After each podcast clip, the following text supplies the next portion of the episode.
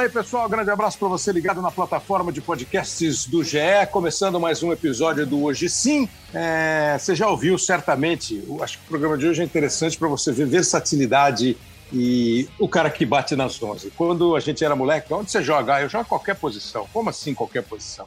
Aí normalmente, aí, esse aí que joga em qualquer posição não joga em nenhuma posição, ele não joga nada. Aí você ia lá na, Aí você ia lá na peneira do time, qualquer ia lateral direito, quatro caras levantavam o braço. Qualquer meia direita, 120 caras levantavam. O centroavante. Ah, mas aí você ia tentando uma posição ou outra tal. É, mas hoje em dia, e no futebol, na história do futebol, na história do jornalismo esportivo, tem um monte de cara que bate nas 11. Os caras jogam em tudo. É, no, no, nos tempos antigos, era o Coringa é, se fosse jogador de futebol, era o cara que você podia contar com ele em qualquer circunstância, em qualquer posição, e ele ia te resolver. É, depois, no futebol, lá pelos anos de 1970, 78, quando o Cláudio Coutinho foi técnico da seleção brasileira, um pouco antes, quando ele assumiu, antes da Copa da Argentina, ele criou, o, termo polivalente. Era o cara que fazia mais de uma função, o cara jogava em mais é, de uma posição. E hoje no futebol, quem não consegue exercer mais de uma atividade dentro do campo, quem não consegue ajudar o técnico a mudar o sistema de jogo, a mudar a forma de atuar do time, sem precisar queimar uma alteração, só puxando fulano ali da esquerda para o meio ou variando do meio para a direita, hoje quem não tem isso é, tende a ficar um pouco para trás. Claro, tem. Ah, esse time é posicional, cada um joga na sua, mas é muito bom você ter cara versátil que faça mais de uma função. Fiquei pensando aqui alguns jogadores, é, e nem todos são famosos, jogaram em seleção brasileira. Por exemplo, o Lino. Você lembra do Lino, que jogou no Santos, jogou no Palmeiras? Você botava o Lino de 5, de 8, de 10, de 7, ele ia lá e resolvia. O Célio Verdade. foi um cara que começou lá no 15 de Jaú, apareceu, veio jogar na, no Santos, ele na verdade apareceu uhum. no Santos, ele era nove no Santos. Aí ele foi jogar no 15 de Jaú, o Cilinho meteu ele de cinco, e ele foi um super cinco no Palmeiras, na Portuguesa. É, Jair Gonçalves, olha, estou indo longe. Jair Gonçalves do Palmeiras. Jair Gonçalves, você botava ele de lateral direito, de volante, de quarto zagueiro, ele fazia, entregava bonitinho. Zé Carlos do São Paulo, lembra do Zé Carlos? O ataque uhum. era Terto, é, Serginho e Zé Carlos. É, primeiro era meia-direita, depois foi jogar de ponto esquerdo, porque apareceu o Murici. Pô, Birubiru, tem cara mais versátil do que o Biru. Posição o Birubiru jogar, os caras falam, não, o Birubiru é peladeiro, ele joga em qualquer lugar, não adianta você dizer onde ele joga. Então são os caras versáteis. E no jornalismo esportivo também tem o cara que manda bem no rádio, na televisão, é, no jornal, no blog, faz texto, se comunica bem, dá palestra, comenta jogo, é, são os coringas polivalentes do esporte. Hoje nós temos dois desses caras. É, um é da história do futebol brasileiro e o outro da história do jornalismo brasileiro é, talvez esses áudios aí façam com que você identifique hum, hum. os dois convidados do podcast de hoje. E aí o Palmeiras começou a dominar de vez o jogo. Aos 41 teve uma grande chance que o Fagner evitou o segundo gol do Luiz Adriano, como o Corinthians não evitaria o segundo gol do Palmeiras aos 46. E o Palmeiras acabava dois e viraria quatro. Parecia várzea, mas não era. E o Palmeiras tirou o pé do acelerador para não fazer mais. Na esquerda para Mengado, Mengado para Lima. Lima correu pela meia esquerda, parou. Na frente de um contrário que é pela Galho. Tentou passar, consegue envolver o adversário. Está curto para Mengado. Retardou para Lima, ajeitou, chutou para o gol.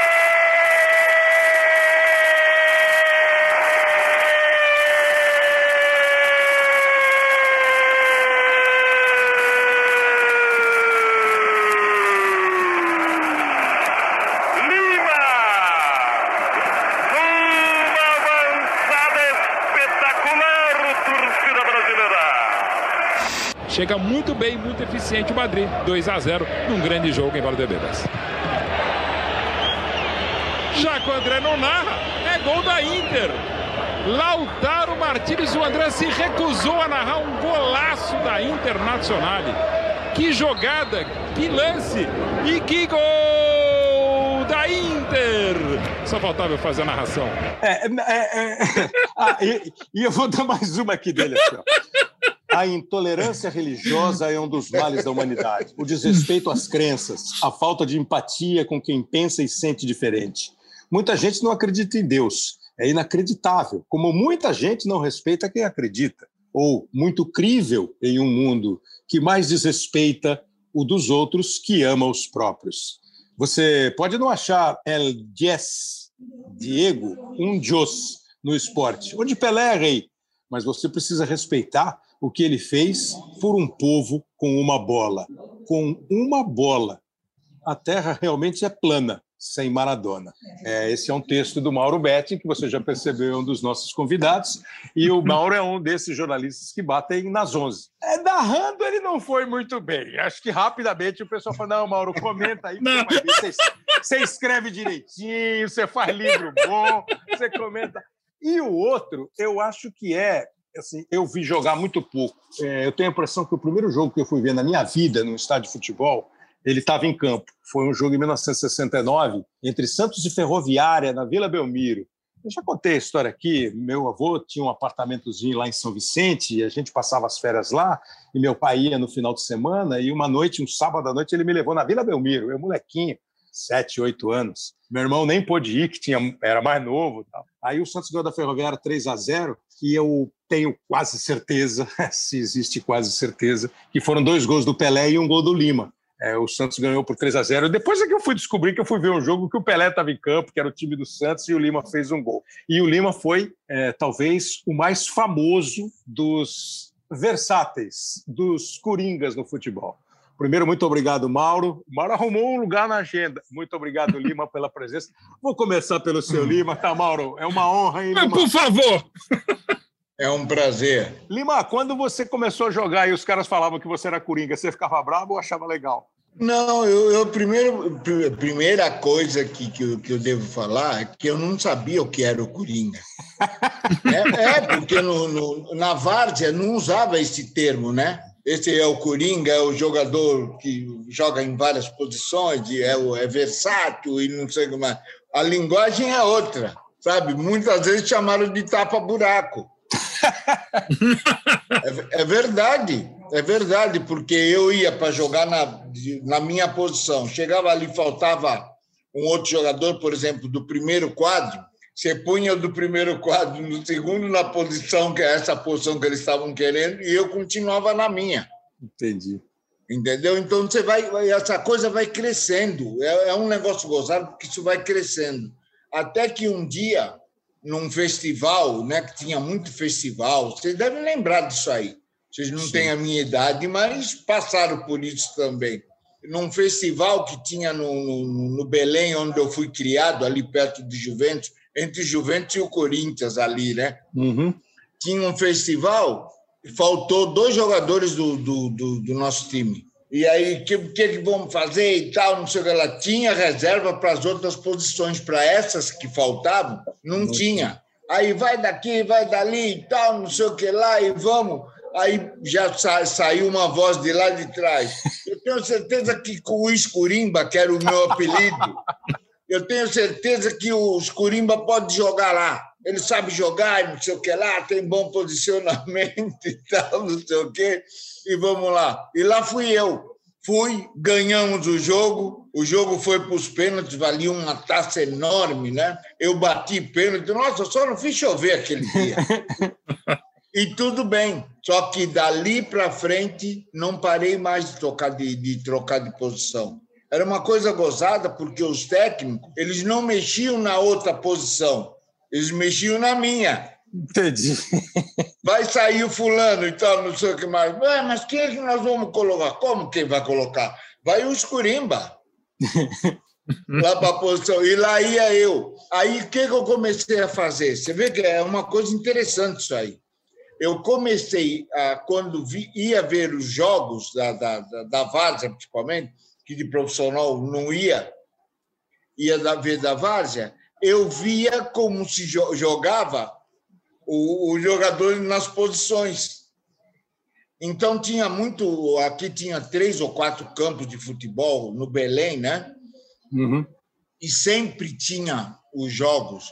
Amatarazzo, Leão do Norte, Lestinho, esses times que tinham lá na, na, na Vila Formosa, né, no, no Belém. Eu ficava olhando como se movimentava, de que forma jogava os, os, os da defesa. Porque de meio de campo eu era meio de campo, eu sabia jogar. Mas os da defesa e os atacantes foi, foi um pouco difícil. Para aprender a, a movimentação da, dessas posições que não eram as é, suas posições. É, exatamente. Aí eu começaram a, a fazer a minha cabeça no sentido de que não precisa se preocupar com um erro. Você não é da posição, você está aprendendo a jogar na posição. Aí já aproveitava o embalo falava assim: você jogou o quê? De lateral direito, sábado, domingo passado? É, do, sábado que sábado, domingo que vem, eu vou precisar você na minha esquerda. Eu falei, não, para mim tudo bem. A coisa foi caminhando de tal forma que a mudança de, de quando não mudava, eu sentia falta. Pois é. Era muito gozado isso aí. E pois é, quando é, é que, eu ia, que eu ia é. imaginar que dez, cinco, seis anos depois eu estaria jogando né, no, primeiro no Clube Atlético Juventus, da Moca, o querido Juventus, e vim para o Santos. Mas no Santos é que a coisa firmou. Pois é. o porque, Lula assim, ficou. O, o, então, eu vou te perguntar, porque assim, o, o, Lima ele conta uma história de um tempo. Festival eram aqueles campeonatos que você tinha todos os jogos no mesmo dia, né? E até Nossa, chegar um. Disputava cinco é, taças. De... No, mesmo, no mesmo dia, num fim de semana, e aí tinha o campeão num futebol de várzea que era forte e revelou muita gente para o profissional.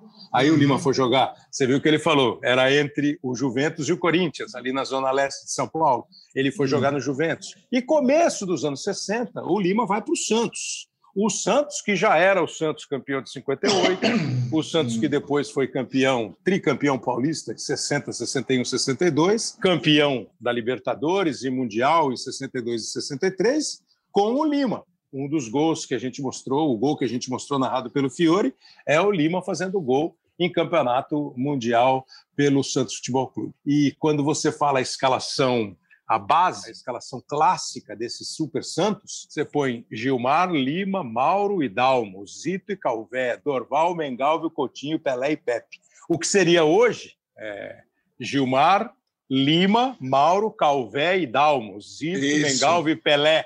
Dorval, Isso. Coutinho e Pepe, vai para fazer um 4-3-3. Então ele era lateral direito. Ele foi o cara que jogou nessa posição antes de chegar o Carlos Alberto Torres, que foi um dos melhores da Exatamente. posição. Exatamente. O Lima então, eles, e, e, e, aí ele vai contar daqui a pouco essa história. Como é que o Lula. Porque uma coisa é você fazer isso na Várzea, né? outra coisa é você fazer isso no Santos. No Santos do Pelé, do Coutinho, do Zito, do Pet. Agora, para jogar, acho que se, se, se eu fazia isso lá no, no time do Belenzinho, ou eu não vou fazer isso para jogar? E não à toa o Lima chegou na posição dele à Copa do Mundo de 66, formando o quarteto de meio-campo da seleção brasileira. Os volantes eram o Zito e o Denilson, os meias eram o Gerson e o Lima.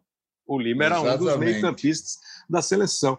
Mauro, você começou a trabalhar, ou Mauro, né, desnecessário dizer, que o Mauro é filho do Joemir Betti, um dos maiores da história da comunicação. Mas você começou é, escrevendo ou já começou falando, Mauro? Bom, em primeiro lugar, um abraço para todo mundo. Honradíssimo pelo convite do Kleber, que é uma convocação. E quando convidado e sabendo que era isso, porque eu, eu comecei a, a estudar, eu, eu, comecei a ler, já respondendo, eu comecei a ler lendo a revista Placar. Sim. Que, aliás, sim. tem uma, uma edição de 71 que é muito legal, que é o Lima Futebol Clube. É um pôster que aparece ah, o Lima barato. em todas as posições. É maravilhoso. E é já no finalzinho da carreira, quase logo um pouquinho depois do Lima deixar o time do Santos 71. É um pôster maravilhoso. Então, eu, eu, comecei a ler a partir de 72 e jogava futebol a partir de um pouquinho antes. E eu, até filho do meu pai, que é um apaixonado por futebol, o meu pai, entre tantas coisas que ele me ensinou de futebol, e não de jornalismo, porque não dava para ensinar, ele não aprendia ainda. Uhum. Mas enfim, o meu pai me ensinou de futebol, falou: olha, é, o que, que bola que joga o Lima. E como é legal você ter, se possível, você tinha que ter 11 Limas. Que se tivesse 11 oh, Limas, não precisa ter nem 30 jogadores, porque os 11 Limas jogam um lugar. Entra o Lima e sai o Lima, dá na mesma. Né? Então, eu, nas peladas, eu fui goleiro. É, é nessa o Lima não, não, jogava melhor que eu. Todas as outras eu jogava. Se bobeasse jogar Só nessa. o Lima, você ter melhor também. Né? Então, então eu, quando tinha alguém versátil em campo profissional, ou na pelada ou na várzea onde eu jogava, eu dos anos 70, ah, esse é o Lima do meu time. O Lima não era só Coringa, virou apelido. O cara joga é. que nem o Lima, o cara é, é versátil que nem o Lima. Virou então, adjetivo, então, né, mano? Adjetivo. O cara é o Lima, joga em todas e joga bem. E na história do futebol brasileiro mundial, pouquíssimos foram melhores do que o Lima, e não só por ser heptacampeão paulista, por dois títulos brasileiros, e por isso que você estava falando do Lima também, Kleber. O Lima, ele consegue ser lateral direito no mais das, das grandes conquistas internacionais do Santos, o Lima é lateral direito. Mas nos jogos contra o Milan em 63, ah, jogou de volante, no lugar do Zito. Exatamente. Uhum. E contra a Boca, ele jogou de meia direita, cara. Então, ele, é. ele, ele, nos títulos. O Benfica, ele, ele foi o Benfica direito, também joguei no meio. Jogou de meio, de meia mais avançado, cara. Então, assim, nas conquistas, na, naquela que é a maior partida da história, talvez, de uma equipe, o 5 a 2 na, na luz, no o Lima é meia, cara. Então, então, sabe, é um negócio quem, impressionante. Então, quem eu... que não jogou? Quem que não jogou lá, Lima, no, no meio de ah, campo? O Mengalvio? Lá em Lisboa foi o que não jogou. Você lembra na final? Lembro. lembro. Foi o Mengalve, né? Foi o Mengalve, que jogou? É, que você jogou, jogou de meia. Era Zito então, e Lima. Então você vê, é, esse time que eu escalei, o Lima de lateral, quando foi lá para Lisboa, já era é, Dorval, Lima, Men, é, Dorval, Isso. Lima, Coutinho, Pelé e Pepe. Pelé e Pepe. Dizer, então, Estava em todas em três funções, quer dizer, então, é. olha, e, e, e, e joga. E, e, numa boa, você cavar um lugar naquele que é o maior time da história, é. e, e, você cavar três lugares, com todo respeito, chupa Pelé. Se bobear, sai Pelé entre o Lima, velho. Não, porque assim, eu, assim eu, eu me, a, minha, a minha lembrança de, de garoto era isso mesmo, escalação, né? É, esse, esses 62, 63, você sabe só pela história, uhum. mas lembro muito assim, como é que vai jogar o meio campo do Santos? Clodoaldo e Lima. Ah, o, hum. meio, o ataque vai ser, sei Mengalve lá, Toninho, Lima. É, Lima e Mengalvio. Aí, mais aqui no final, como é que vai ser o ataque do Santos? Ah, vai ser Toninho, Lima, Pelé e Pepe, e Edu, porque o, o Coutinho não joga. Abel. Ou então, ou então não joga, é, ou então não joga o Coutinho, não joga o Pelé, joga o Lima, joga o Coutinho. Joga... Então, ele jogava em tudo quanto é lugar. É. Não, e jogar é. com esses caras, quer dizer, você ter uma vez uma foto sua nesse time já estava é. bom. É. Ele estava foto de lateral, foto de volante, foto de meia. Então, no meu hum. caso, só para responder. Então, assim, você começou eu, como? Na imprensa, você começou escrevendo? Na, na, imprensa, eu comecei como jornalista na, na TV Bandeirantes de 87, como repórter de política e escrever ah. de música. Aí, em 1990, é, morreu, quer dizer, morreu, já é, completavam sete anos da morte do Garrincha, 20 de janeiro de 90. Tá. O queridíssimo Chico Lang, que era o chefe de redação, falou: Mauro, escreve aí. Estou fazendo uma página sobre o Garrincha, sete anos da morte do Maior Camisa 7. Você que gosta de futebol, gosta de escrever, escreve um texto. Eu escrevi, o chefe falou: pô, beleza, você não quer cobrir a Copa da Itália, cobrir outro lado? Eu falei: claro, é. sou repórter de política, vou para a Copa da Itália. Mas aí teve o plano Collor, não fui para a Copa, um monte de gente não foi. Aí falaram: olha, também. o também tem que ficar aqui. Aí ele falou: quer saber? Tem metade de página, aquelas notícias que não tem onde colocar, Madonna acha o lateral esquerdo da Bélgica um gato tal. Você edita isso aí? Eu falei: edito. Aí, como não chegou muita coisa, era uma época pré-internet, eu peguei e falei, como eu sempre estudei muito futebol, gostava de futebol, eu falei, eu vou fazer a história da camisa 10 da seleção brasileira desde a Copa de 30, desde que era o preguinho, quando nem havia Boa. numeração de camisa 10. Aí o chefe falou, falou: olha, foi, parabéns, você escreveu legalzinho, você contou uma história sem dar opinião, mas você já deu uma opinião. Você não quer assinar essa coluna durante a Copa? Falei, beleza. Eu assinei, acabou a Copa e falou: olha, gostamos da coluna. Você quer continuar todo dia escrevendo a coluna? Pô, aí a coluna me levou para a Rádio e TV Gazeta, onde o Kleber também começou brilhantemente. Sim. Daí a carreira foi. E foi, como você destacou, é, existem jornalistas que trabalham muito melhor e muito mais do que eu. Só que claro. fazendo muita coisa. Livro, por exemplo, um dos meus claro. 22 livros, um é justamente do Fiore Gilhote, que a gente acabou de ouvir. Eu estou escrevendo no momento 10 biografias ao mesmo tempo. Luiz Pereira, César Sampaio, Amaral, Mário Sérgio, é, outras que eu não posso falar que a gente está fechando ainda, mas muita gente. é, eu fiz quatro documentários. Eu sou curador do Museu da Seleção Brasileira, sou um dos curadores do Museu Pelé. É, tenho é, trabalho em, três, duas emissoras de televisão, uma rádio, escrevo quatro blogs, tem um projeto nosso palestra sobre isso. Tem um, aliás, tem, acho que eu tenho camisa do Lima de jogo, porque a gente tem um projeto chamado Memo Foot, com dois colecionadores, são mais de 6.500 peças de jogo, inclusive a maior coleção do Pelé e que o Pelé trocou na vida. A gente tem a gente tinha a camisa do Beckenbauer na Copa de 70, a gente tinha a camisa do Leônidas da Silva no Flamengo de 39, a gente tinha a chuteira do Ademir Menezes de 50, a camisa do Baggio chutando o pênalti na lua. Então, assim, eu, tenho, eu faço um monte de coisa. Então, realmente, eu, eu, posso dizer que eu não sou o melhor, mas o mais versátil eu sou. E assim, e por que, que eu sou versátil? O que, que eu gosto de fazer? Porque, como disse o Lima, tem espaço, eu me enfio. Tem espaço, tendo tesão, tendo paixão, tendo vontade, a gente faz. E o Lima, repito, desde a época que eu jogava, é um dos espelhos e uma das inspirações. Não adianta, eu, eu quero estar no jogo, eu quero estar fazendo. E o Lima fazendo para o lado daqueles caras, fica mais fácil, com todo mundo que eu trabalho. Pô, rapaz, a parte do curador das 10 biografias, eu não sabia. Então ele tem mais coisa ainda do que eu imaginava. Agora, coisa. Lima, você quando chega no Santos, é, naturalmente você deve ter sido contratado por se destacar no Juventus jogando de meia. Como é Exato. que o Lula, você estava começando volante, a falar do Lula. Jogando de volante. De volante, né? De volante. É, que o Santos tinha o Zito de volante. Então você foi lá para jogar. Né? Nada mais, nada menos que José Eli de Miranda. Como é que você chega lá e você fala que você já jogou em um monte? Os caras sabiam que você jogava em várias posições.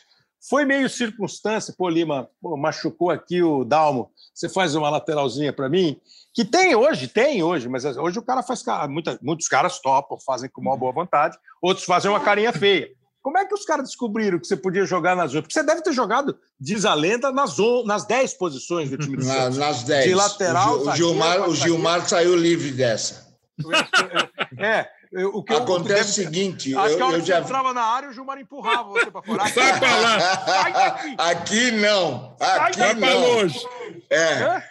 Aconteceu o seguinte, o... antes de eu, de eu ir, ir para o Santos, eu estava no Juventus ainda, e, e, e, o técnico do Juventus, na época, da base, era o Oswaldinho, não sei se vocês se lembram, era um centroavante, acho que vocês não lembram. Jogou na Portuguesa de Esportes, e ele morava lá no mesmo bairro onde eu morava. E, de repente, nós morávamos quase, quase é, pegado um ao outro, e eu ia para o campo de, de, com a minha bicicleta, né, no caso do, do, do Juventus, ele ia de carro e tal, não sei o que mais.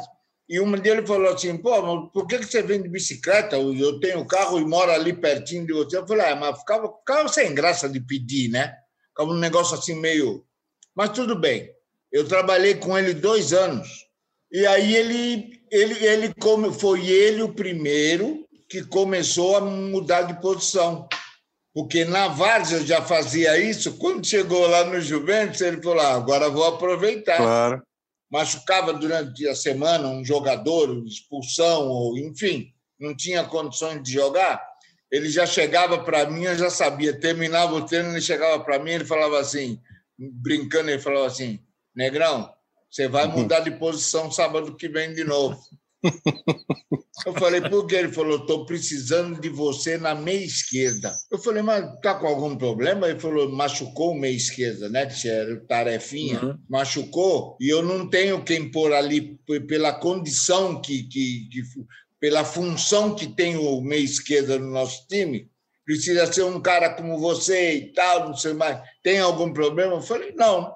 Na primeira vez eu falei não, mas eu gostaria de treinar na posição, né, para uhum. ver como é que claro. a gente se arruma e tal. Nisso eu já estava jogando, eu jogava no juvenil e jogava no fim de semana, quando, quando dava, eu jogava para o aspirante também. Tudo bem. Ele falou: então vamos fazer o seguinte: no próximo treino eu vou te colocar você na, na posição. E colocava. Colocava e, graças a Deus, eu me saía bem, não só no treino, como no jogo também. E, e aí começou não só essa posição, aí começou as outras também. Jogar de centroavante e tal, não sei o que lá. Até chegar no Santos. E estão, e o Santos? Então, quando chegou no Santos, ninguém sabia, quer dizer, alguém sabia é, e tal.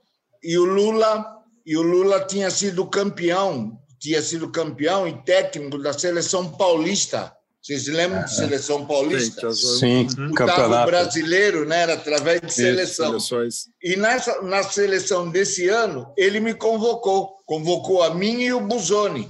Para jogar de meia. Seleção. Hã? Meio Aí campo. Lá fui, é, lá fui eu e o Buzoni lá para a seleção e tal, não sabe, juntamos com jogadores do Palmeiras, que só do Santos e do Palmeiras dava, dava formar uma seleção naquela época. Então, juntamos com os jogadores do Palmeiras e tal, começava aquela brincadeira, e agora nós vamos ter trabalho, hein? Olha quanto chegou do, do, do, do, do, Santos e não sei o que lá. que foi convocado, fui convocado eu, que era da, da do Juventus, e do Santos veio só, só seis jogadores. eram só botava o Santos e do Palmeiras, dava para formar o time. Uhum. Não tinha problema nenhum. E começou assim. Teve jogo, teve jogo, coisa assim absurda, porque o Santos viajava muito, né? Por esse mundo afora. Teve jogo de eu mudar quatro posições. No mesmo jogo? Caraca. No mesmo jogo. Começava como volante, quando você ia ver, eu estava terminando como lateral esquerdo. Perdido do, do outro lado. Isso que eu já tinha passado para a meia esquerda, é. sabe? E, e jogando na, na, com a número 7 e tal. Falou: Ó, oh, o Dorval machucou, tudo bem, bom. Põe o Lima para lá, porque ficava mais fácil, ele levava muito mais jogadores de meio campo do que, do que da, da, da, da beirada. Claro. Fica mais fácil. O Lima vai para lá, ele faz o terceiro homem no meio de campo. E lá ia eu. E eu, eu, eu, me sentia bem. É, é isso que é legal. Isso é que é legal, né? Eu me sentia maravilhosamente bem. É. Nunca fui forçado a nada. Isso é que é legal. Fazia então, porque tinha o maior prazer e gostava de fazer. É. Não, e, poxa, então... e, e, e, independentemente assim da, da, bola que você jogou, do tamanho que você teve, seleção brasileira, Copa do Mundo, você ficou marcado por uma coisa que muitos caras acham ruim, muitos caras acham que isso não faz a carreira decolar, e ao contrário disso, você ficou, você ficou na história a ponto do Mauro falar no começo. Uma reportagem Lima Futebol Clube. E uma fotinha do Lima em cada posição do jogo. Isso é um espetáculo, pô. Ah, e, e, e no time, eu imagino isso deve fazer um bem, assim, os caras deviam adorar o Lima, os caras deviam é, achar o Lima de uma importância fundamental, eles confiavam. E aí, Mauro, eu queria saber do outro lado aqui, ó. Uhum. A nossa categoria, como no futebol, é, o futebol tem lá o ciúme, todo lugar tem. A nossa categoria também tem, né? É, você bater aí nas 11 e ter um, dois, três, quatro, cinco empregos, alguma vez alguém virou a cara para você por causa disso? Olha, eu acho que pelo meu jeito, meu cordato é, e, e, e, adaptável, versátil, eu, eu, falo, não só faço muita coisa, mas eu acho que, inclusive, das coisas que eu faço, eu, eu diria que a minha melhor característica, não necessariamente uma, uma, uma virtude, nem um defeito, eu acho, está mais para virtude que para defeito, é justamente a versatilidade. Se você me botar num programa mais sério, para discutir uhum. mais sério, eu acho que eu me viro. Se botar um programa meio que circo, e olha que eu não fiz pouco, uhum. eu também me então, assim, eu consigo fazer. E, e, claro, vai ter sempre, até pessoalmente mais do que profissionalmente, mas exatamente por ser um cara de boa. Ah, Mauro, faz isso, eu vou lá e faço. É mesmo, eu acho que isso é muito que o Lima falou. Eu faço com prazer desgraçado. Já fiz programas na minha vida, pessoas que eu sei que não gostavam de mim, ou me toleravam, ou de repente gostavam do meu pai, mas não gostavam de mim né? Ou, ou, ou, tinha algum problema. E sei, já participei, inclusive pessoas que, com, com quem eu trabalhei, que eu não gostava, não a pessoa, mas não gostava profissionalmente das ideias, tal, algumas até injunções políticas, até porque trabalhei em vários lugares, mas, cara, até pessoas com que eu falei, eu não vou ter, até publicamente eu já havia manifestado contra o trabalho delas ou contra a pessoa delas, quando a gente se encontrou, pelo meu jeito mais cordato, assim, bastante animado tal, não tive problema algum. Até virei o jogo pensava sobre elas, e eu acho que também elas podiam não gostar de mim, porque eu não gostava delas, mas não teve problema. Mas eu acho que é exatamente por esse espírito que o, que o, que o Lima falou. Mauro, faz esse programa três da manhã, faço. Mauro, se vira aí. Mauro, você tem 15. Já aconteceu, por exemplo, uma campanha maravilhosa que eu participei da CBF, a convite da CBF, sobre contra o racismo no futebol, que foi uma convocação. Como o Kleber Machado me convidar para o podcast, você não pode dizer não para a convocação da seleção brasileira, ainda mais sobre a campanha. Só que falou, Mauro, você precisa escrever isso aí agora. Velho, é, eu estava no trânsito e escrevi no celular, que foi o texto da campanha do vídeo gravado que precisava entregar naquela hora. Então, assim, eu, eu também sou meio rápido, mas é assim, para mim não tem essa de não. Vai lá e faz. Eu acho que é o segredo do Lima, segredo de outro cara versátil, fantástico, o cara que mais jogou com a camisa da seleção brasileira, que é um dos temas também de trabalhos futuros, que é o Cafu. É assim, uhum. vai para o jogo, vai. O importante é estar tá jogando. Então, acho que uhum. essa característica de ter esse pique, esse tesão, essa vontade, é que faz toda a diferença. O, o, Kleber, você me permite só uma coisinha perguntar para o Lima? Claro. Só, é o seguinte, aliás, eu até achei que na hora que você falou, o jogo que você tua estreia em estádio foi 26 de fevereiro de 69. Foi isso que você falou mesmo, Santos 3, Ferroviária 0. Isso. Dois gols do Pelé, um gol do Lima. E eu vou Foi voltar mesmo, né? 10, foi, foi exatamente isso que você falou, foi o teu primeiro jogo. E vou voltar 10 anos antes, 2 de agosto de 59, estádio Conde Rodolfo Crespi, Juventus 0, Santos 4, famoso gol, que é um milhão Do de Pelé. pessoas na Javari, né? O gol Isso. do Pelé chapéus. Mas eu pergunto para o Lima, que estava em campo. O Pando já tinha saído machucado depois da trombada com o Pelé. Conta o que, que você viu o Pelé fazer nesses 4 a 0 aí, ô Lima. Conta Lima em campo no Juventus, né? Pelo É. Juventus. Lima jogando pelo Exatamente. Juventus. Exatamente. Conta Fica- aí, porque fica- todo mundo conta a história, né, Lima? Fica mais fácil você me perguntar o que ele não fez. Boa, boa. O que ele não fez. E no gol do chapéu? Nossa Senhora, foi um negócio, sabe? Para mim, eu gozado, você vê uma, uma coisa, de repente, eu estou adiantando um pouco a coisa para vocês en- entenderem. De Uhum. repente, o ano seguinte, eu estava jogando pelo Santos e aconteceu uma coisa incrível, né? E tal, que esse jogo do, do- do- contra o, o- o Santos foi muito gozado porque uma das minhas funções era a marcação nele. Nós fizemos, armamos um esquema que o meio de campo, o meio de campo pegaria mais ele, marcaria mais ele do que o Clóvis. O Clóvis, que era um jogador que já tinha um pouco de idade, a gente tinha, e eles tinham certeza absoluta que não, não ia acompanhar o Negrão. Não só o Negrão, como o Coutinho, aquele ataque infernal né, que o Santos tinha. Então, o que, que aconteceu? Quando nós saíamos, normalmente, quando a gente saía para o ataque, eu saía e o Bauer pe- pe- pedia. O Bauer chegava e falava assim, falava assim, não precisa passar à frente do- do- dos meias. Vem sempre por trás. Que se apertar alguma coisa ali na frente, eles têm para onde jogar, fazer essa bola continuar rodando e tal, não sei o que lá. E eu seguia, nós seguimos como ele queria e tal. Só que nesse lance, nesse lance, estava um jogo bom. Nós estávamos conseguindo, não digo jogar a mesma coisa que ele, mas fazer frente ao Santos, né, na Rua Javari. E saímos para o ataque e eu saí atrás, por trás, né? Qualquer coisa, e a gente está ali para Dá no Lima. Para pegar a bola, continuar né, no apoio e tal. na- Aí fizeram uma jogada e essa bola cai no pé do Jair da Rosa Pinto. Só isso. Imagina. Ele dominou a bola de tal jeito que não deu nem tempo da gente poder dar o bote nele, né? Ela já caiu na perninha esquerda dele. O que, que ele fez? Ele pegou, lançou o Dorval na diagonal, na ponta direita. Lá, até a gente brincava, falava assim, porque lá no fundo era uma maternidade, né? Falava, por que essa bola não foi na maternidade? Pelo menos ninguém aproveitava e tal.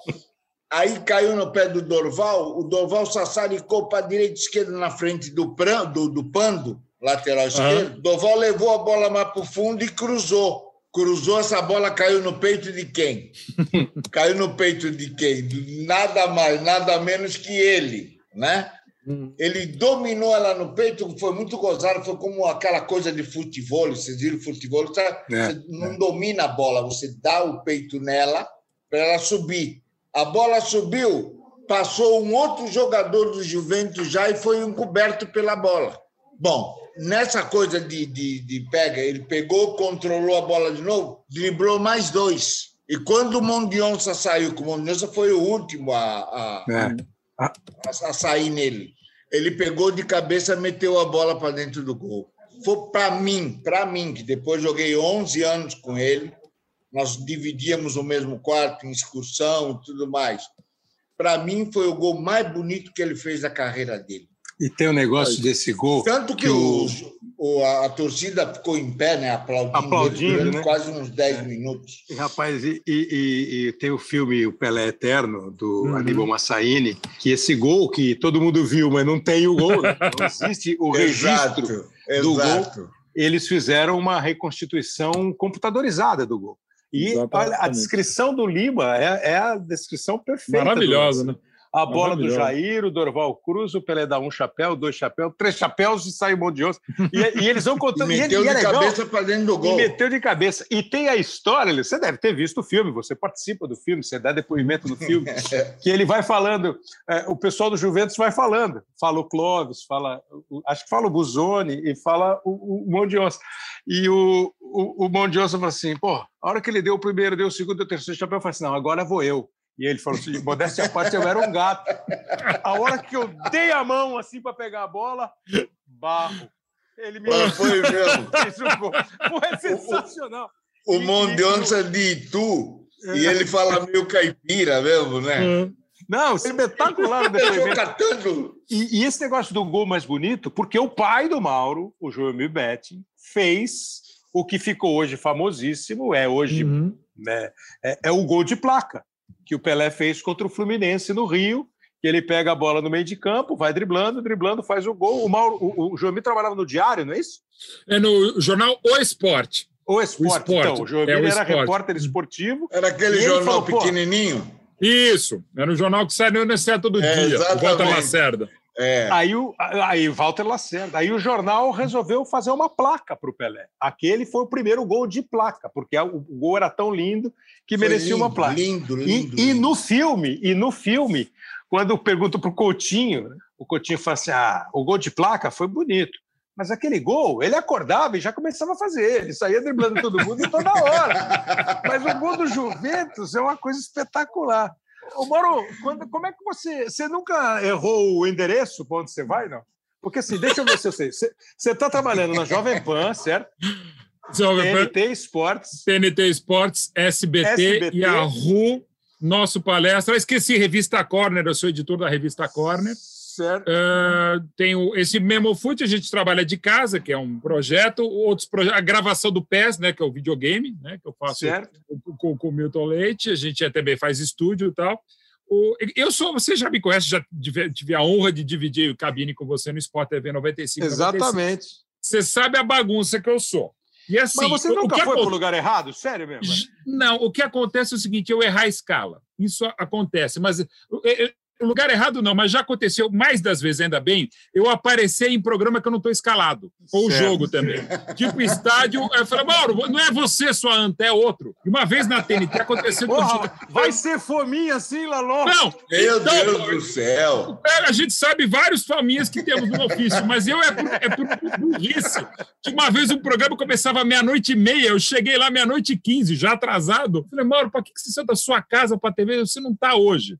Então, assim, eu, eu confundo escala. E já aconteceu, por exemplo, em 2016, até aquele jogo que o Palmeiras foi campeão pela, contra a Chapecoense, na véspera do acidente, eu tá ao mesmo tempo, isso foi o meu máximo, eu, eu estive ao mesmo tempo é, no ar durante 45 minutos naquela festa de título na, na zona mista. Eu estava com o microfone TV. na Rádio TV, eu estava com o microfone da Jovem Pan na mão esquerda e da TNT, na época Esporte Interativo, na direita. O Vanderlei Nogueira, brilhante, o âncora, na minha frente, lá na posição, e ele olhava, quando eu falar, eu fazia um sinal com ele para o microfone da Jovem Pan, ele falou, posso chamar? Pode. Aí eu entrava na Jovem Pan, porque era sem imagem na época. E aí, quando eu abaixava, me chamavam na TNT, eu trocava. E eu, mesmo desajeitado, não troquei microfone, não apareci na Jovem Pan. Pelo menos isso, com a da, com a da ah, esporte e vice-versa. Agora, fora, fora esse lado, porque por, por Lima era uma moleza. Qual é a camisa hoje, Lima? É quatro. Ah, tá bom, vou de lateral direito. Hoje você vai de cinco. Ih, o Zito não vai jogar? Não, joga o Lima de volante. Porra, tá aqui, a, tá aqui a 10 hoje, o Pelé não joga, tu vai jogar no lugar do Pelé. Pô, tá bom. Agora, você, né, você é, além de ter as mídias diferentes, aí você falou, tem um microfone aqui, tem um microfone ali, eu preciso pegar é, a, a, linguagem, você não sente nenhuma dificuldade em uh, saber qual é o recado para o rádio, para a televisão? Ou você acha que hoje isso, Mauro, está muito, é, muito padronizado? Está cada vez mais igual. É o caso da Jovem Pan. A Jovem Pan se vende hoje, e é fato, né? não é se vende, é um fato, é uma rádio com imagem, digamos assim. Né? É, e cada vez mais, o, o Kleber, você também faz, e a gente fez junto, e você faz e faz brilhantemente também há muito tempo, É, e você também é uma cria do rádio, né? Você também é um mega ouvinte, trabalhou em rádio também. É, assim, eu acho que é, é, subestimar a inteligência do público faz é uma coisa que eu sempre detestei essa coisa. Ah, TV fechada e TV aberta. Até porque já há muito tempo você está com o teu controle remoto. Você sai, por exemplo, você está lá, até se você consegue, eu nunca consegui fazer, mas sei lá, você bota os seus favoritos na sua TV, você vai lá da, da Globo e vai faz um linha de canais de futebol. Então, você passa da Globo, PSPN, para Sport TV, para TNT, cara, é a mesma coisa. Não está escrito lá, tá, aparece lá o selo Globo, não aparece lá aberto ou fechado. É, canais Globo, cada vez mais. E hoje, pelo que a gente está conversando aqui e está indo, hoje você vê jogo pelo celular, sabe? Então, eu acho que... Mas pro, o público não é diferente, Mauro? Você não acha que o público... O público exemplo, é um pouco diferente, porque, assim, ó, você... padrão. Então, você, assim, quando a gente fez Sport TV, já era Sport TV ou ainda era Top Sport? Já era Sport TV. Já era Sport TV. Que eu lembro de fazer jogo eu, você, Fernandinho Fernandes, é, Lacaz, né? Calil. É, Calil. Então, é, aí você tem. No, é, eu, eu entendo que o negócio mudou muito, que ficou muito mais. É, ficou muito mais robusto o tal do canal a cabo, que faz só. Uhum. Porque hoje você tem um canal que só traz. Um não, né?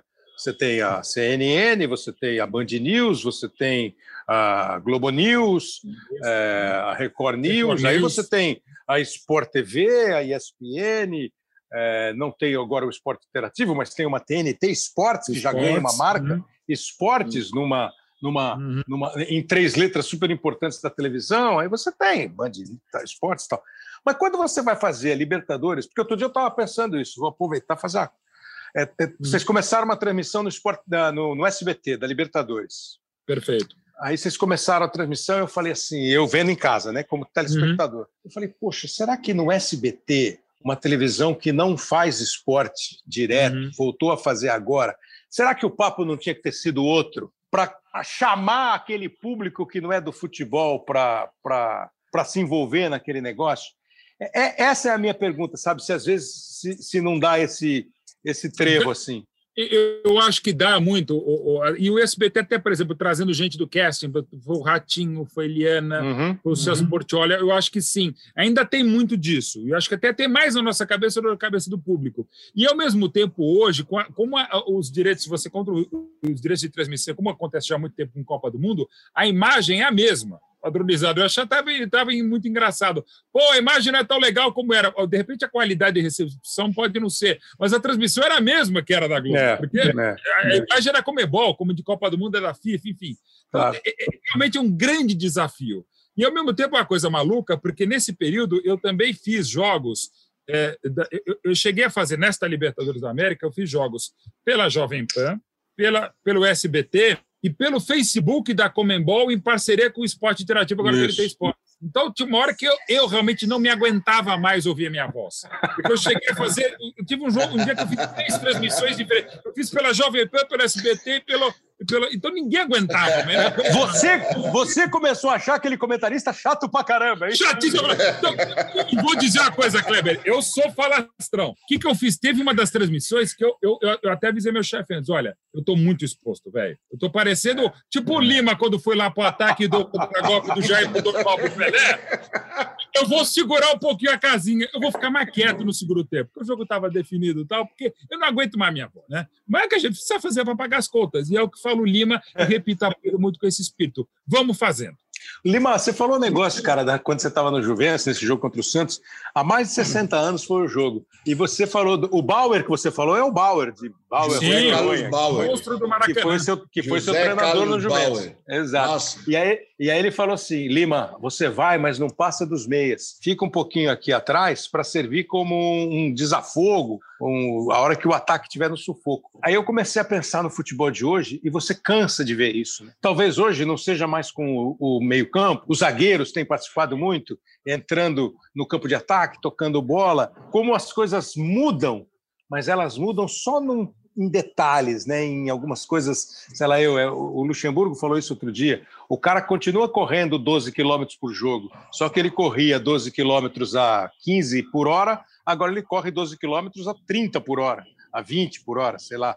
Mudou o ritmo, a intensidade.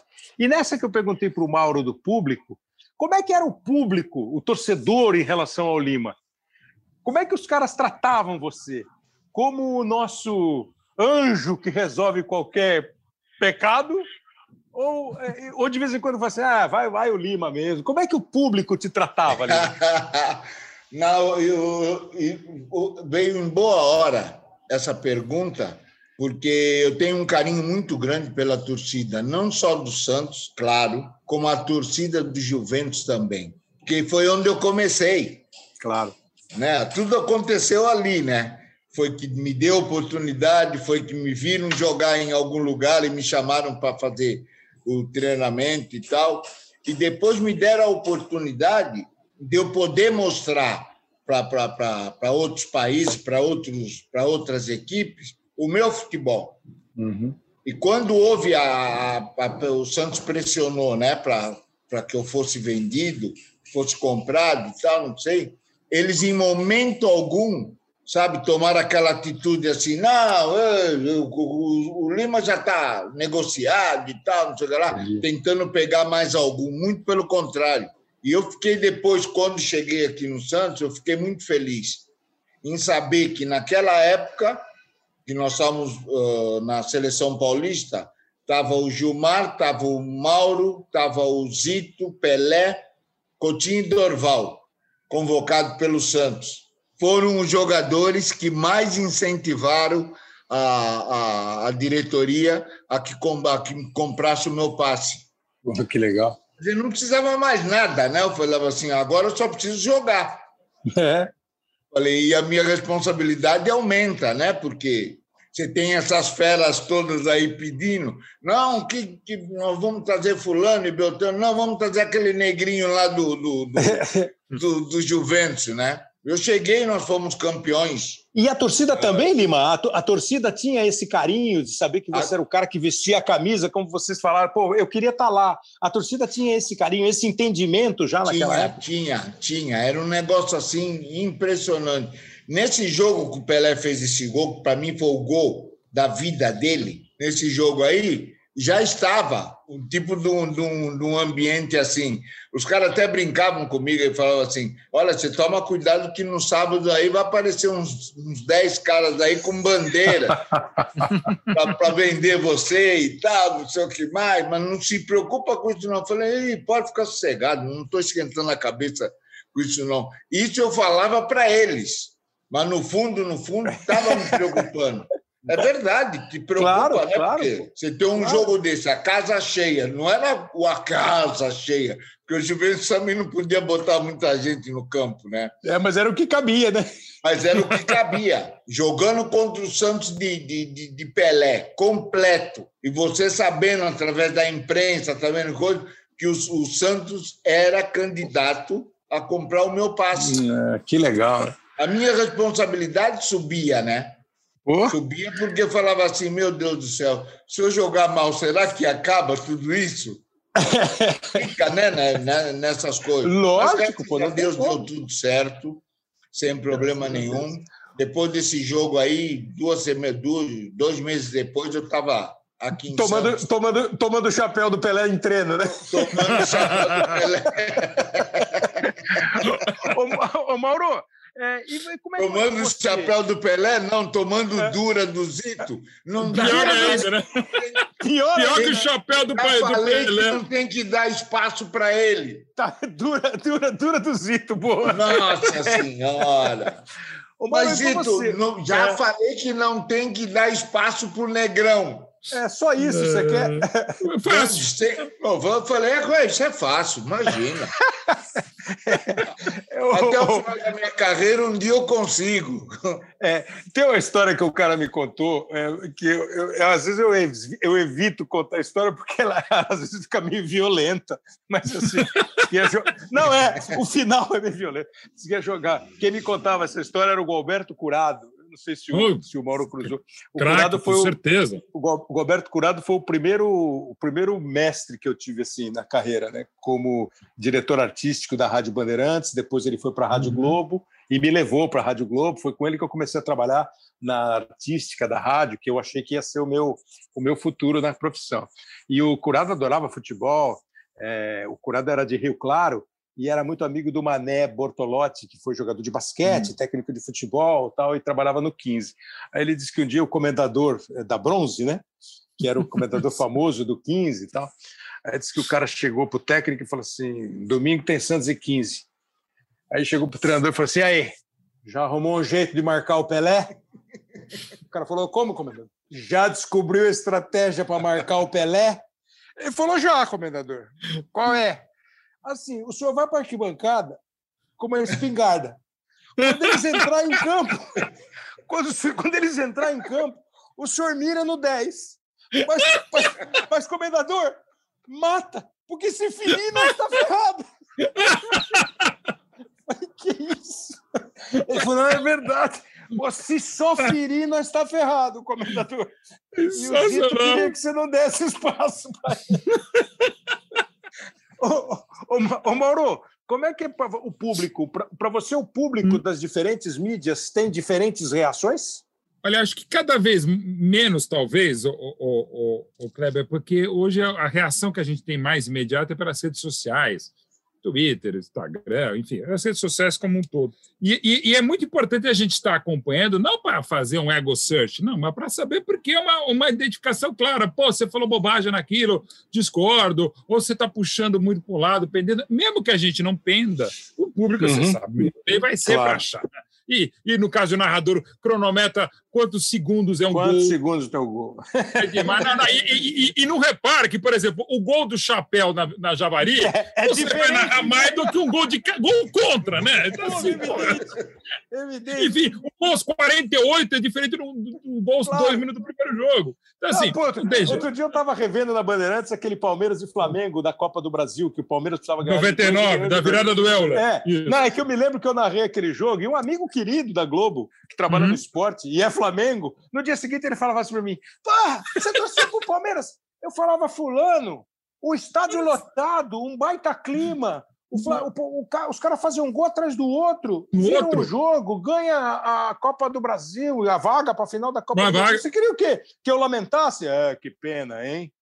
Não, é, então, a, a, propósito, inclusive, amanhã eu vou entrevistar o Euler, que é o cara dessa virada. Por quê? Porque essa virada na Copa do Brasil é que animou o Palmeiras para a Libertadores de 99. Isso, Você vê o tamanho isso. desse jogo até hoje. Então, assim, eu, eu acho, Kleber, que assim, é, cada vez mais o, o, público, até porque você tem realmente maior acesso para as redes sociais, ele se mistura muito, né? E ele vai ter reações, assim, até eu gosto de conversar, principalmente com os haters, o cara que detona a gente, que às vezes tem é. alguns caras que, que você vê que o cara é muito muito inteligente. Então, é a tal da crítica construtiva, ou mesmo que seja destrutiva, você vê que é um cara com conteúdo. É bom até, eu até gosto, às vezes o cara me arrasa, eu gosto de conversar com ele, pô, alguns até viraram, não diria que amigos, mas pelo menos o cara continua falando, eu acho você uma porcaria de comentarista, mas pelo menos você é um cara legal, a gente troca uma ideia, discorda de tudo que você fala, e fiz até boas amizades. Já perdi algumas, inclusive, por conta disso também, o inverso. Mas faz parte, né, Kleber? Eu acho que cada vez mais ah, a gente está muito exposto e, e, é muito interessante que, ainda mais na área que a gente trabalha, ninguém entende mais de futebol do que o torcedor de um time. Claro que é um apaixonado, mas assim, quem realmente entende onde o jogador pode ir, até é, onde o seu é. time vai, é o torcedor. Então, se a gente, como jornalista, deixar o lado do torcedor de lado, a gente vai entender menos de futebol. É. E a gente tem que ter esse, esse, esse, essa troca de ideia, esse bate-bola com o torcedor. É que tem uma coisa que assim, a conversa recorrente. O Mauro, o Mauro nunca escondeu o time que torce. É, é, Flamengo, né, Mauro? Eu? Ah, é, não, é Palmeiras. É, não sabe, né? É, Pô, essa, camisa, eu... essa camisa é do Leivinho de 70, hein? É, exatamente, 73. Nossa. Linda, mas é, é que tá. Meu pai, a, a, sala de imprensa do Allianz, do, do Allianz Parque se chama João Mirbetti. É, é. A frase célebre do meu pai está em dois lugares no Allianz Parque e na academia do Palmeiras. Quer dizer, mesmo se eu quisesse dizer que eu torcia para outro time, claro, não tem jeito. Não, é que eu fico pensando, às vezes você conversa assim, aí você falou do Euler, por exemplo. Uhum. Ah, você falou bem do Euler, mas vamos imaginar que você dissesse assim lá atrás: pô, o Euler não resolve por causa disso, disso, uhum. disso. O cara, como assim? Eu queria o Euler no meu time. Aí você fala assim, então, quando ele jogar no seu time, você vai entender o que eu estou falando. É isso. É, né? é, é, é, é, isso. O torcedor, a gente sabe mais sobre um jogador que joga no seu. Você torcer por esse cara, a gente sabe meio até onde ele vai. Eu não vou ah, citar, num, num, caso clássico do futebol brasileiro, uma cena antológica de um do futebol brasileiro, não vou citar. Hoje, inclusive, enquanto a gente está gravando aqui, esse personagem do jogo está fazendo um momento histórico mais um. mas o, o oponente dele, quando avançou com a bola do meu campo para fazer o gol, eu já tinha torcido para esse cara, que eu acho um grande jogador. Mas algo me falou naqueles sete segundos, ele não vai fazer esse gol. Mas por que durante sete segundos eu achei que ele não ia fazer o gol que parecia claro? Porque eu torci por ele e eu acho que em alguns momentos de decisão esse cara não faz. E ele chutou e a bola não entrou. Eu não vou citar, embora já tenha dado os spoilers sobre eu, lança. Eu, eu, já entendi, mas se você não quer citar, não sou eu que vou citar. Vou citar. Uh, mas quem está aqui é muito inteligente, está ouvindo é. e sabe do que eu estou falando. É um ótimo jogador, hein? É. Ô, Lima, é, você acompanha o futebol hoje. Você trabalhou na base do Santos e foi um dos responsáveis por essa base do Santos. Aliás, o Santos tinha esses ex-jogadores talentosos e históricos do Santos. É, Ainda mas tem. assim mas aparentemente parece que diminuiu um pouco. Eu não sei se é fato, mas assim, pô, você hum. trabalhou lá, o Abel trabalhou lá. É, eu lembro do Lino que trabalhou lá, o Pita trabalhou lá, mudando Nenê, gerações. Assim, um tá. gente, né? é, o Zito, né? O Zito foi Sim. um super diretor lá. Você acompanha futebol hoje. Você acha fundamental um time ter? Pô, você falou um negócio que me inspirou a pergunta. Eu comecei já a partida numa posição e passei por cinco outras durante o mesmo jogo. Hoje é fundamental isso no time de futebol? E tem jogador assim hoje, Lima? Não é só hoje. Isso daí sempre foi fundamental no futebol. Porque, de repente, o futebol cresceu de tal forma, no meu entender, tá? De tal forma que o técnico pegava, reunia os jogadores à tarde, após o, o coletivo, após o treino da tarde, reunia numa sala e através de um filme mostrava como era o comportamento desse jogador num jogo, claro. sabe? Para poder falar, eu tenho certeza, você deve ter ouvido muito disso, que se nós, nós conseguimos matar essas duas, três jogadas de tal time, nós temos muito mais condições de, de vencer o adversário, né? de, de, de, de superar o adversário. Sem dúvida. Isso acontecia muito como acontecia também às vezes, por exemplo, como foi comigo, quando eu fui convidado, fui convocado para essa seleção brasileira, a seleção paulista, aliás, que foi campeã, eu fui já como reserva do Zito. Quer dizer, muita gente não sabe, mas ele me ajudou uhum. e muito. Uhum. Quantas vezes, quantos jogos, nós fizemos quase 10 jogos.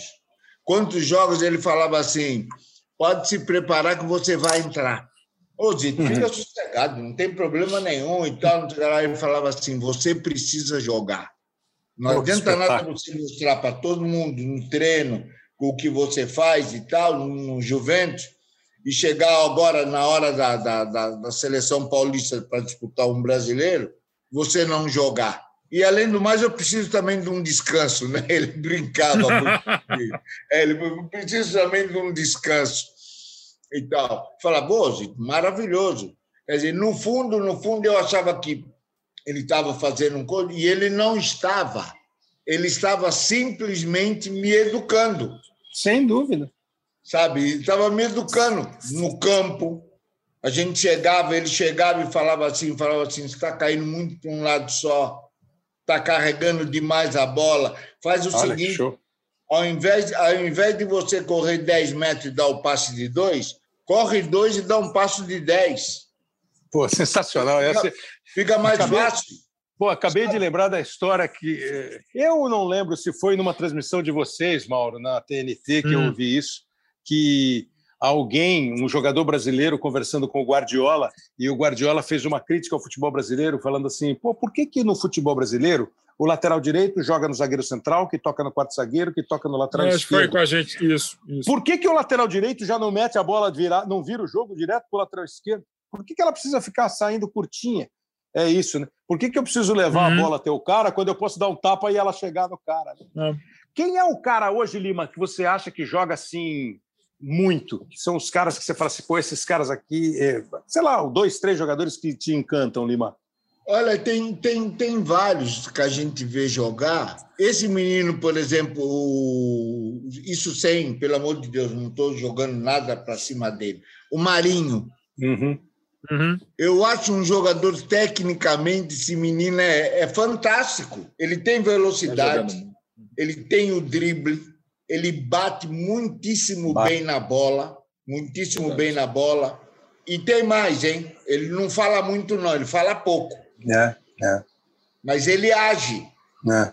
É muito gozado isso. É, ganhou uma eu personalidade, né? Exatamente. Ele fala assim, e olha, no meu entender, no meu entender, ele não está tirando proveito de muita coisa que ele, por aí ele nem sabe que ele é capaz de fazer. Olha. Sabe, falei, vai falar, pô, o Lima está incentivando o cara a driblar. Não, não, muito, muito pelo contrário. Só a presença dele no campo. Você imagina a cabeça do adversário que vai marcar ele. É, Ah, Pode é ver que a primeira vez, primeira coisa que o cara faz é dar uma, Uma forte chegada, é. nele, uma, uma jogada, chegar duro, forte nele. Por quê? Porque ele vai ficar nervoso e ele perde o controle. Uhum, perfeito. Você entendeu? Então, e- pode, você pode reparar que do, do, do início do campeonato para cá, ou até o ano passado, ele estava se portando de um jeito. Hoje ele já não se porta daquele mesmo jeito. Verdade. Sabe? Ele está dando mais sequência naquilo que ele está fazendo. E para ele está sendo muito bom. Não só para ele, como para a equipe do Santos, para os 11 que estão ali no campo. Agora, imagina Claro. a cabeça do cara que vai marcar ele. Para onde ele vai, né? Não é verdade? Eu imaginava o cara, por exemplo, que ia marcar o Pelé, que ia marcar o Coutinho. Uhum, O cara vai falar o quê? Vou marcar ele de que jeito? é isso. Então, Sabe, não é, tem como. Não tem como. Eu vou até aproveitar. Eu, eu sempre falo isso para os nossos ouvintes aqui. O podcast, o Mauro sabe bem disso, é uma plataforma é, que já não é nova, mas é uma plataforma é, feita num estilo muito próximo a um programa de rádio, mas que tem umas, algumas características é, próprias, inclusive essa permanência. Né? Hoje em dia, o rádio Uhum. também é assim. Você pode ouvir um programa de rádio nas, nos endereços na internet das emissoras. Mas o podcast tem como característica, nós estamos fazendo aqui quase 100 podcasts já, 100 episódios, e se você for ver o primeiro lá em abril do ano retrasado, ele está lá para você ouvir. É por isso que nós tentamos sempre fazer programas que não percam a atualidade muito rápido, que você possa ouvir daqui a seis meses. Esse aqui, por exemplo, você vai ouvir daqui a seis meses e vai ouvir as histórias do Lima, as histórias do Mauro. Mas nós estamos fazendo na antevéspera da final da Libertadores. E ele vai entrar no ar, entra no ar na sexta-feira, antes da final da Libertadores. Claro que eu não quero é, como vai ser o jogo, como não vai ser o jogo, porque segunda-feira o podcast eh, foi para o espaço. Mas eu queria ouvir, Mauro, assim, a, a tua a perspectiva desses dois times. Eu tenho pensado muito assim que eles chegaram por caminhos muito diferentes, né? É, o Palmeiras há muito tempo vem falando em Libertadores, Libertadores, Libertadores, chegou a se cobrar de uma maneira para mim exagerada, Isso mesmo. e isso pode não ter ajudado no ambiente de temporadas atrás. Nesse ano, começa a temporada, nesse ano de 2020, começa a Uhum. temporada com um elenco mais mesclado entre jogadores conhecidos, famosos e revelados no próprio Palmeiras. E vem fazendo uma temporada ótima, independentemente do resultado da Libertadores, do resultado do Verdade. Campeonato Brasileiro, do resultado da Copa do Brasil. O Santos, por sua vez, que sempre é um time de revelação de jogadores, que ou ia buscar o Pelé com 15 anos, ou ia buscar o Lima com 17, o Coutinho com 14, 15, e além de revelar, como revela hoje, os jogadores. Mas tem o Marinho, citado pelo Lima, que tem 30, já é rodado. Tem o Soteudo, que veio de fora. São jogadores que. O Sanches, que infelizmente se machucou, mas é um cara. É uma mescla também, baseado na- nas divisões inferiores do Santos. Como é que é a tua perspectiva desses dois times que chegam à final? Como eu te falei, não importa quanto vai ser o jogo, Claro. quanto foi o jogo, para quem está ouvindo. Eu queria que você falasse um pouquinho da história desses dois clubes. né? Não é à toa que é o clássico dos clássicos tal. É, e esses caminhos de cada um que os levaram ao Maracanã. Kleber, é muito legal como você destacou, porque o Santos, eh, quando começou a temporada com as dificuldades financeiras, perdendo gente importante, já havia feito o 2019 muito melhor do que encomenda. O Santos foi um grande vice-campeão. É que perdeu um título para o Flamengo, foi espetacular com o Jorge Jesus. O Flamengo do segundo semestre de 19 foi o melhor time que eu vi no Brasil no século. Então, o Santos foi um grande vice-campeão, inclusive com a campanha e tal. Mas, e já tinha perdido em 18 os dois melhores jogadores do Flamengo em 19, que eram o Gabriel Barbosa e o Bruno Henrique Isso. conseguiu se reinventar com, com o, o- o São Paulo, ok. Aí sai o São Paulo, entra o Gesualdo, não rola, o time não está legal, é bem. Tem a parada para a pandemia, aí tem salários cortados e não pagos. O time não pode contratar ninguém. E essa uhum. coisa chama da base, historicamente o Santos sempre chama da base. Mas eu entendia que não era uma geração que já estivesse pronta. E aí Isso. traz de novo o eu acho um baita treinador, mas que tinha tido problemas com então o presidente Pérez. Então eu falei, pô, tudo pode dar certo. Assim, tem tudo para o Santos, tipo, jogar para chegar na Sul-Americana. Achava mesmo. E Libertadores está mais ou mais, tem que ter, respeitar a história tricampeã da América, tal, bimundial, ok. E achei que, enfim. E o Palmeiras era a mesma história. Diferentemente do que eu achava em 17, 18 e 19, achei que o Palmeiras ia chegar na fase de de mata-mata, e se desse sorte no chaveamento, podia ir longe. Até deu sorte no chaveamento. Mas claro que não foi só sorte, porque o Palmeiras jogou, né? Jogou e foram as duas melhores equipes da fase de grupos. Claro, Exato. são grupos diferentes e tal. Mas aí foram chegando, e eu já achava que o Santos não passaria pelo Grêmio. Não só jogou melhor em Porto Alegre, como goleou o Grêmio em casa. Contra o Boca, eu achava que estava mais equilibrado, mas achava que ia dar Boca. Aí o Santos segura o 0x0 lá e mete 3x0 no Boca como se fosse o time da imprensa, o adversário. Aí o Palmeiras. E eu no gol, que aí, ou seja, não precisa nem jogar. E aí o Palmeiras vai pegar o River, que é o grande time da década, atual vice-campeão da América, então vice-campeão da América, e faz o que o Palmeiras fez em Avejaneda, mas aí na volta, meu Deus. Aí eu posso dizer, em 54 anos de Palmeiras e 30 como jornalista esportivo, eu nunca sofri o que eu sofri no Palmeiras. Tanto que o Luiz Alano, meu companheiro do SBT, ele, uma hora vira no meio da transmissão do SBT e fala: Mauro, você está bem? E eu respondi: Pô, mas não estava, estava morrendo ali. O maior sofrimento da minha vida como torcedor e jornalista. Foi um massacre o Palmeiras classifica. E esse classifica. Ok. Mas, enfim, então, as, as histórias de Santos e Palmeiras Kleber, são espetaculares. Ganhe quem ganhar, ou quem estiver ouvindo depois, ganhe quem ter ganhado, foi um mega campeão. Primeiro, porque se for o Santos é tetra, se for o é. Palmeiras é, é bi. São os dois maiores campeões do Brasil. Na era de ouro do futebol brasileiro, os maiores vencedores foram Santos e Palmeiras. E parece que a outra pessoa que está aqui com a gente tem uma pequena porcentagem é. de participação nesse futebol maravilhoso, no futebol tricampeão do mundo do Brasil. Então é o seguinte: eu acho que quem, quem tiver ganhado vai ser maravilhoso. Claro que de coração acho que dá Palmeiras, claro que de coração acho que o Palmeiras ganha os pênaltis, claro que de coração se o Palmeiras ganhar nos pênaltis, já não vou ter mais coração para falar porque já deve ter morrido. Então talvez esse for meu último podcast. Foi um prazer, não, não Lima, assim. um prazer, Kleber. Então foi minha última participação no podcast. Não, não fala assim, pelo amor de Deus. Ô Lima, é, para você, Oi. o Mauro, fala do, o Mauro fala dessa história aí de, de rivalidade, né? O, o Santos foi campeão em 58, o Palmeiras em 59 é, paulista, né? Aí o Santos foi campeão 60, 61, 62, aí o Palmeiras é campeão. Aí o Santos é 64, 65, Palmeiras em 66. 7, hum. 8, 9, 60, o Santos de novo. É, nas taças Brasil, o Palmeiras ganha uma, o Santos ganha cinco, o Palmeiras vai ganhar de novo, o Palmeiras ganha Robertão, o Santos ganha Robertão, e por isso que eles chegam assim com essa unificação dos títulos com 10 a 8, né? Em títulos uhum. é, nacionais.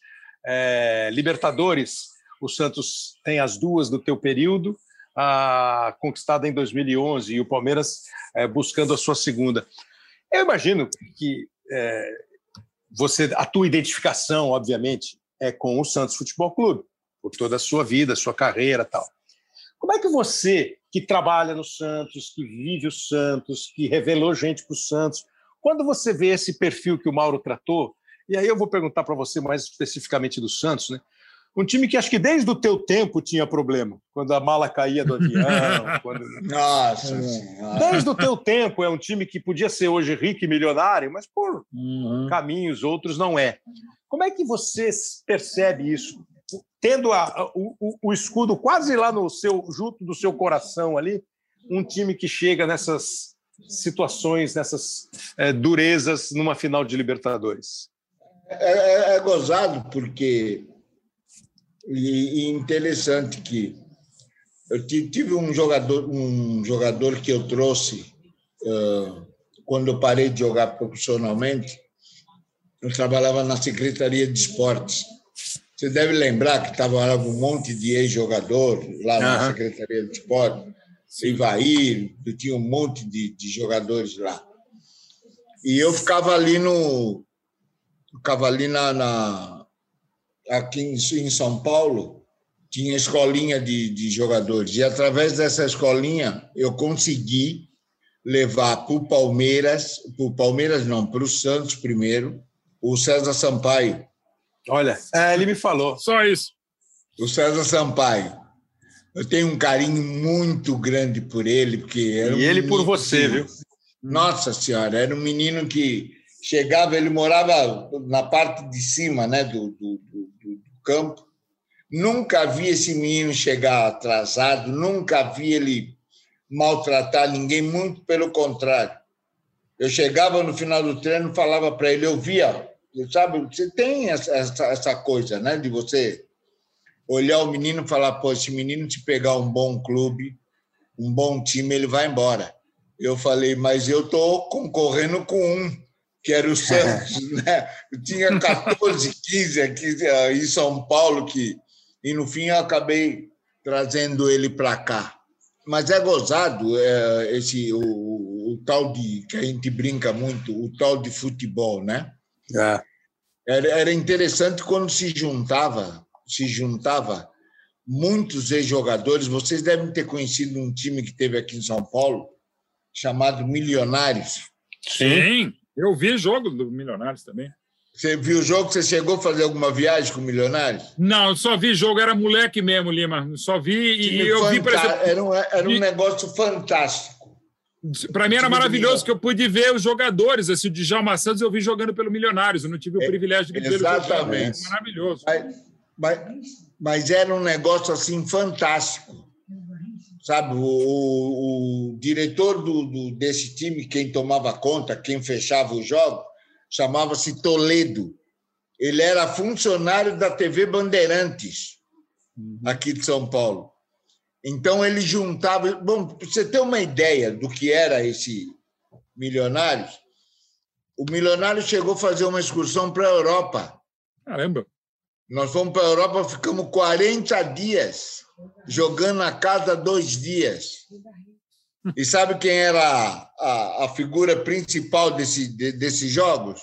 O Mané Garrincha. Mané Garrincha. Um negócio assim, sabe? Uma, uma, uma, uma coisa assim, uma loucura. Você chegar num lugar onde você estava levando o Mané Garrincha e o cara te perguntar, e o Pelé não vem? Sabe? Tipo de coisa Só assim. Só isso. Uhum. Mas era muito bom.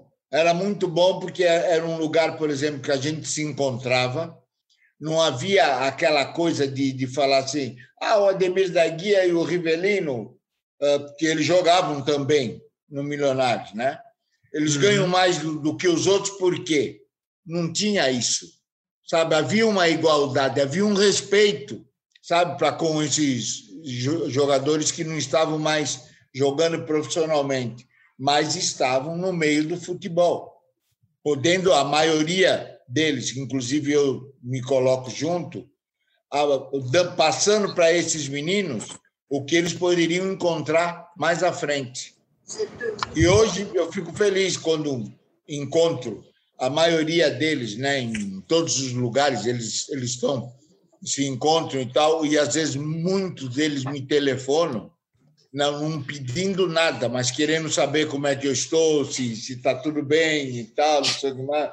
Eu falei, eu estou mal. Falei assim, agora eu estou trabalhando junto com.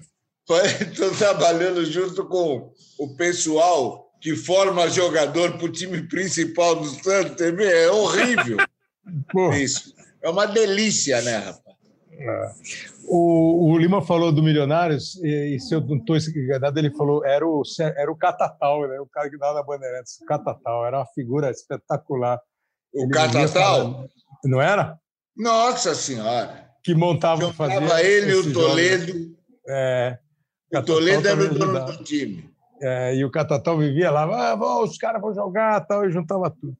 Gente, eu quero dizer para vocês o seguinte: estou super contente, espero que vocês tenham gostado do papo.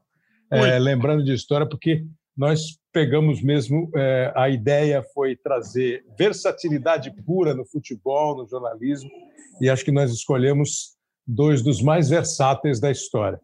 É, o Mauro, com todas as mídias, é um verdadeiro multimídia, é, mandando bem. E eu acho legal assim. É, às vezes eu fico pensando, pô, os caras foram atrás do Mauro de novo, os caras vão atrás do Mauro. Os caras, a, a, a, vamos contratar o Mauro. O Mauro está aqui, o Mauro está ali. Mas, é, mas é, sabe o que, prêmio, que, é né? isso? É sinal de que alguma coisa boa claro, ele fez claro. e faz. Uhum. Lógico, é. sem dúvida. Eu acho que é um espetáculo. E isso é gostoso. Lima fez aniversário agora em janeiro, né, Lima? Eu fiz. Fez aniversário. 79, Lima? 77. 77? Exatamente. Tá inteirinho. Se bobear, se, se formar uma pelada aí, a gente ainda pode jogar. Você escolhe a posição. Ok, dá para fazer um futebolzinho. Olha lá, já vi a hora que você Futebol, vai, vai, Leio. Na praia, aqui a 20 metros daqui de casa. o Ademir da Guia está se preparando para o jogo Isso. de 80 anos dele, que é daqui a dois anos. Eu quero o meu campo Lima e Ademir da Guia, tá bom? É, tá feito, tá feito. Tá aceito o convite. Se eu te perguntar assim, não sei se você tá aceito o convite. Boa. Fechado. Se eu te, tá se eu te perguntar, Lima, de bate pronto assim, é, o melhor, como, como o Pelé falou que o melhor jogo dele foi aquele Santos e Benfica 5 a 2 hum, O teu melhor senhora. jogo, e em qual posição? O seu, o do Lima. Quando você fala assim, aquele dia eu joguei muito e mais um pouco, em posição tal, qual era? Qual foi? Você lembra? Foi... Você tem na ponta da língua? Tenho na ponta da língua e está louco para sair aqui. foi, o, foi o jogo no Maracanã contra o Milan. Final de eu 63. Fiz, eu fiz o terceiro gol. Aquele que nós mostramos no começo. O goleiro está procurando a bola até agora. Jogando de meia. Jogando de meia. Jogando de meia. Jogando, o jogo que era o Batista ter jogado. Uma das, minha, uma das minhas posições, né? Maravilhoso. E, Mauro, se você fosse diretor de uma grande empresa e tivesse que contratar o Mauro Betting para uma mídia, para uma função, para um veículo, você contrataria o Mauro para fazer o quê? Ou acha que o Mauro não aguenta? É não desperdício, aguenta. Não. É desperdício ter o Mauro só numa. Eu não diria que é desperdício, mas o Mauro seria ainda mais insuportável do que é. Ele ia querer fazer tudo e ia fazer bobagem. mas seria para escrever, porque é a coisa que é a última coisa que a gente vai fazer provavelmente até o final. A voz vai ficar ruim, a cara já não ajuda, escrever a gente vai demorar mais para escrever, mas vamos escrever. Agora, eu não me contrataria, não. Aquela coisa, como diria o Groucho Marques, né? Eu não entraria para um clube que me aceita não. Sensacional. Outra, olha, eu estou super contente mesmo de ter vocês terem topado conversar sobre isso. É, Mauro, foi super legal. E Lima, ó, uma honra mesmo conversar. Toda vez que eu vejo você pra... falando, entrevista, para o Lima Pô, como ele fala bem, como ele lembra de tudo, que lucidez, que papo gostoso. Pô, super obrigado, Lima. Eu é que agradeço pela oportunidade de, de, de mostrar, né, pra, pra, principalmente para essa molecada né, que está aparecendo aí, de que eu acho que a gente tem, é por obrigação, sabe, de, de deixar as pessoas, que as pessoas saibam o que, o que aconteceu, como aconteceu. Uhum uhum. sabe? Pelo que o que passou, sabe? Quando na formação desse jogador e tal, não sei o que mais, veio chegar a seleção brasileira, paulista, brasileira, conquistou um monte de títulos e tal, mas só que a vida continua. É isso. Sabe? A gente tem que dar espaço para os que estão chegando. E como chega criança, viu, para jogar futebol? chega que é, uma, é um negócio assim louco, né? Eu agradeço a vocês pelo convite. Fico muito feliz, muito feliz mesmo, sabe? Porque a gente, às vezes a gente faz a, a, a, as amizades, consegue as amizades, as pessoas nem sabem por quê. Né? Fala assim, ah, você tem amizade com ele, você encontra com ele no campo. Não, não é porque encontro com ele no campo.